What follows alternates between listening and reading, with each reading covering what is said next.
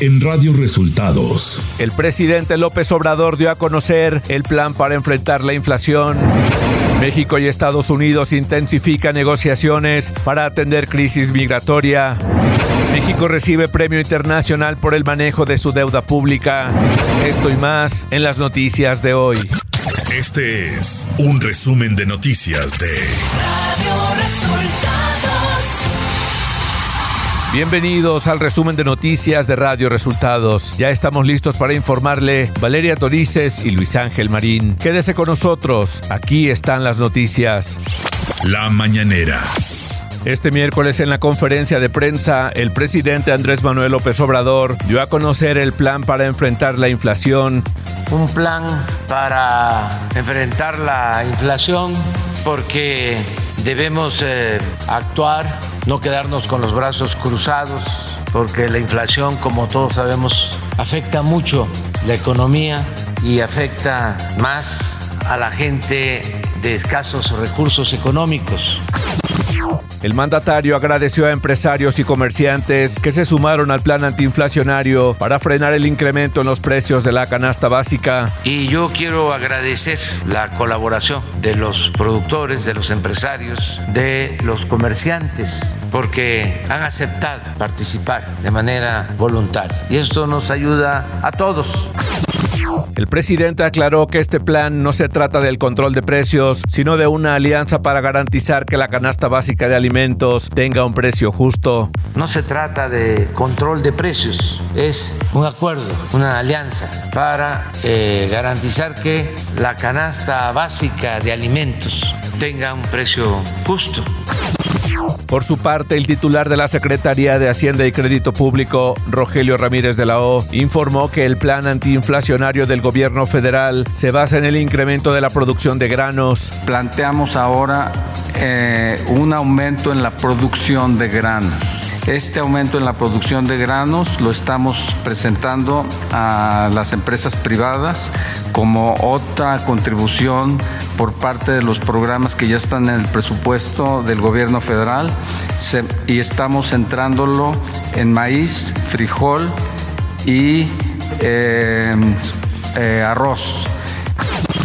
Andrés Manuel López Obrador señaló que dio instrucciones a la Secretaría de Economía revisar la política arancelaria, por lo que se facilitará el ingreso de alimentos en los que México no es autosuficiente. La Secretaría de Economía va a revisar toda la política arancelaria con el propósito de facilitar el ingreso de alimentos en los que no somos autosuficientes y sobre todo de insumos Radio Resultados. Nacional. El canciller Marcelo Ebrard estuvo este martes en Washington donde conversó por separado con los secretarios de Estado Anthony Blinken y de Seguridad Nacional Alejandro Mayorkas sobre migración y acerca de los preparativos para la Cumbre de las Américas que se realizará en junio en Los Ángeles. Se dio a conocer que México y Estados Unidos intensificaron las negociaciones para acordar una estrategia regional para atender la crisis migratoria que el gobierno de Joe Biden prevé que sea creciente con el eventual levantamiento del título 42, la orden de salud pública que ha impedido el ingreso de solicitantes de asilo. En un reporte conjunto de Petróleos Mexicanos y la Secretaría de la Defensa Nacional durante 2021, las autoridades federales localizaron 103 túneles que delincuentes excavaron para robar combustibles en Hidalgo, Puebla, Estado de México, Nuevo León, Chihuahua, Veracruz, Ciudad de México, Baja California, Guanajuato, Michoacán, Jalisco y Coahuila, revela el tercer informe del avance de la Estrategia Nacional de Seguridad entregado al Senado, el cual detalla que Hidalgo es la entidad federativa en la que se halló el mayor número de túneles. De enero de 2019 al pasado mes de abril, la Guardia Nacional tomó conocimiento de más de 223.600 incidentes de seguridad cibernética cometidos contra empresas, bancos, universidades e instituciones públicas a quienes se brindó asesoría técnica y jurídica. Se trató de intentos por vulnerar su seguridad informática a través de ataques como la infección de equipos con códigos maliciosos, la creación de sitios falsos o uno de los más comunes, el ransomware o secuestro de la información, informó el comandante de la Guardia Nacional, el general Luis Rodríguez Bucio, durante la firma de un convenio entre la Secretaría de Seguridad Ciudadana y el área de ciberseguridad de Telmex para prevenir y contener ataques cibernéticos. El administrador general de aduanas, Horacio Duarte, se destapó para buscar la candidatura a la gubernatura del Estado de México. También se menciona al senador Higinio Martínez y la secretaria de Educación Pública, Delfina Gómez, interesados en buscar el cargo. Y es que luego de haber participado en la iniciativa de reforma electoral que anunció la semana pasada el presidente Andrés Manuel López Obrador, Horacio Duarte se adelantó a los otros aspirantes y reconoció su interés para contender por la candidatura al gobierno del Estado de México por Morena en 2023. out. Desde el Senado de la República se impulsa una iniciativa de carácter constitucional para fortalecer la independencia de las fiscalías locales en todas las entidades federativas, aseguró la presidenta de la mesa directiva, Olga Sánchez Cordero. Durante los diálogos parlamentarios Independencia de las fiscalías locales, garantía de justicia cotidiana, la legisladora destacó que esta Cámara del Poder Legislativo está comprometida para resolver el gran problema de la impunidad y la falta de acceso a un sistema de justicia eficiente que dé respuesta a todas las necesidades de la ciudadanía. Economía. La Secretaría de Hacienda dio a conocer que México fue reconocido recientemente a nivel internacional con el premio Bono Nicho de Mercado a partir de una operación realizada en 2021 en el mercado Formosa de Taiwán. El premio fue otorgado por International Financing Review el 25 de abril pasado. Este grupo se dedica a la difusión y análisis de información sobre renta fija, mercados de capitales y banca de inversión, premiando las mejores transacciones de países realizadas en mercados con características específicas. Clima. Para hoy, una línea seca sobre el norte de México continuará interactuando con un sistema frontal que se extenderá sobre el sur de Estados Unidos y con la entrada de aire cálido y húmedo proveniente del Golfo de México, manteniendo la probabilidad de chubascos con descargas eléctricas en Coahuila, Nuevo León y Tamaulipas. Un sistema anticiclónico a niveles medios de la atmósfera mantendrá la onda de calor sobre la mayor parte del país con temperaturas máximas superiores a 35 grados en 27 entidades, destacando algunas regiones en Chihuahua, Sinaloa, Nayarit, Jalisco, Michoacán, Guerrero, Morelos, Nuevo León, Tamaulipas, Veracruz, Oaxaca, Chiapas, Tabasco, Campeche y Yucatán, en donde las temperaturas máximas muy calurosas superan los 40 grados. Ciudad de México. La tarde de este martes se llevó a cabo una caminata desde la zona de Culhuacán, en Coyoacán, hasta Avenida Tláhuac, lugar donde ocurrió hace un año el desplome de dos vagones del metro de la línea 12. Los manifestantes, entre los que se encontraban algunos familiares de las víctimas, marcharon pidiendo justicia a 12 meses del accidente donde 26 personas perdieron la vida, señalando que aún no hay detenidos por este percance. La jefa de gobierno de la Ciudad de México, Claudia Sheinbaum, afirmó que hay mesas de trabajo con transportistas, pero es falso que a mediados de mayo vaya a subir la tarifa de transporte público concesionado. En conferencia de prensa, Claudia Sheinbaum señaló que entiende la demanda de los concesionarios ante el alza en algunos productos, pero dijo que todavía no hay acuerdo para el incremento en el pasaje. La mandataria descartó que se fuera a dar alza en la tarifa del metro. Información de los estados. Un comando armado atacó la noche de este martes la Fiscalía Regional de Sultepec, en la zona sur del Estado de México. Se reportaron varias carreteras de la región bloqueadas por trailers que atravesaron los grupos delincuenciales para evitar la llegada de refuerzos policíacos. Alrededor de 20 camionetas con gente armada llegaron a la Fiscalía Regional de Sultepec y abrieron fuego contra el lugar. La Fiscalía General de Justicia del Estado de México confirmó la agresión a sus instalaciones y detalló que el saldo fue de dos elementos de la Secretaría de Seguridad Estatal, heridos, pero ya están fuera de peligro. La Fiscalía General del Estado de Colima cuenta con al menos tres líneas de investigación sobre el asesinato del diputado local del Partido Verde, Roberto Chapula de la Mora, y otra persona más la noche de lunes. La otra víctima falleció en un hospital tras declarársele muerte cerebral.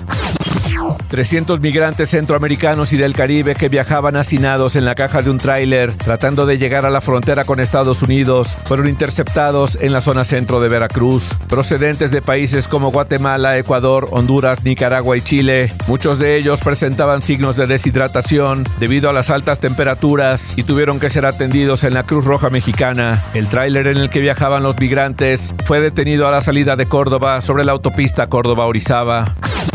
Un incendio en un tiradero de llantas en Tlajomulco ocurrió la tarde de este lunes y prevaleció este martes, por lo que la Secretaría de Medio Ambiente y Desarrollo Territorial de Jalisco impuso una alerta atmosférica en ese municipio y en toda la zona sur del área metropolitana de Guadalajara debido a las emisiones contaminantes ocasionadas por el incendio. Radio Resultados Internacional. La presidenta de la Comisión Europea, Ursula von der Leyen, presentó este miércoles su proyecto de un nuevo paquete de sanciones contra Rusia, el sexto desde el inicio del operativo militar ruso en Ucrania. Según explicó la política en su cuenta de Twitter, el conjunto de medidas consta de cuatro grupos que tienen que ver con sanciones personales, económicas y mediáticas, y ahora proponen una prohibición del petróleo ruso. Rusia puede haber invadido Ucrania desde el 24 de febrero, pero el presidente Vladimir Putin ha insistido en que sus tropas están llevando a cabo una operación militar especial en lugar de haber hecho una declaración de guerra. Sin embargo, funcionarios y analistas occidentales creen que eso podría cambiar el 9 de mayo, un día simbólico para Rusia. Ese día se haría una declaración formal de guerra que allanará el camino para que Vladimir Putin intensifique su campaña en Ucrania. Corea del Norte ha disparado este miércoles un misil balístico en aguas de su costa oriental, según han informado Japón y Corea del Sur. El misil fue lanzado desde Sunan, una zona de la capital norcoreana de Pyongyang. Según el Estado Mayor Conjunto de Corea del Sur, el lanzamiento es el primero de Corea del Norte desde el desfile militar del 25 de abril en el que el líder Kim Jong-un prometió acelerar el desarrollo de armas nucleares. Alemania apoyará la admisión de Finlandia y Suecia a la OTAN si solicitan unirse a la alianza militar, prometió este martes el canciller alemán Olaf Scholz. Para nosotros, está claro que si estos dos países deciden que quieren ser parte de la alianza de la OTAN, pueden contar con nuestro apoyo, declaró Scholz ante la prensa este martes. Finlandia y Suecia podrían confiar siempre en la ayuda de Alemania, independiente de la decisión que tomen respecto a la OTAN. Tecnología. La plataforma de música Spotify hizo una alianza con Roblox y presenta Spotify Island, en donde fanáticos y artistas de todo el mundo pueden explorar un mundo de sonidos, realizar misiones y encontrar productos exclusivos gracias a la alianza que se hizo con Roblox. Spotify es la primera plataforma de streaming que tiene presencia en Roblox. Twitter anunció que lanzará una nueva herramienta llamada Twitter Circle, función similar a la de los mejores amigos de Instagram, que tiene como objetivo compartir publicaciones con los más cercanos o gente de confianza para mantener conversaciones más íntimas y establecer conexiones más estrechas con un público reducido, por lo que el usuario tendrá que crear una lista de hasta 150 personas, lo que sería su círculo en Twitter, y elegir con quién quiere compartir la publicación antes de enviarla, si con todos sus seguidores o solo con su círculo. Esta función ya está en beta para algunos usuarios. Espectáculos. De acuerdo al informe de la revista Forbes, la actriz Amber Heard ya fue borrada de las escenas de la película de Aquaman 2, tras la suma de firmas con un total de 3 millones de personas que exigieron su salida. La actriz, por el momento, está bajo el ojo del huracán, pues ha sido bastante escandaloso el juicio contra Johnny Depp. Heard es acusada de difamarlo a través de una columna de opinión en el que señaló como abusador y golpeador.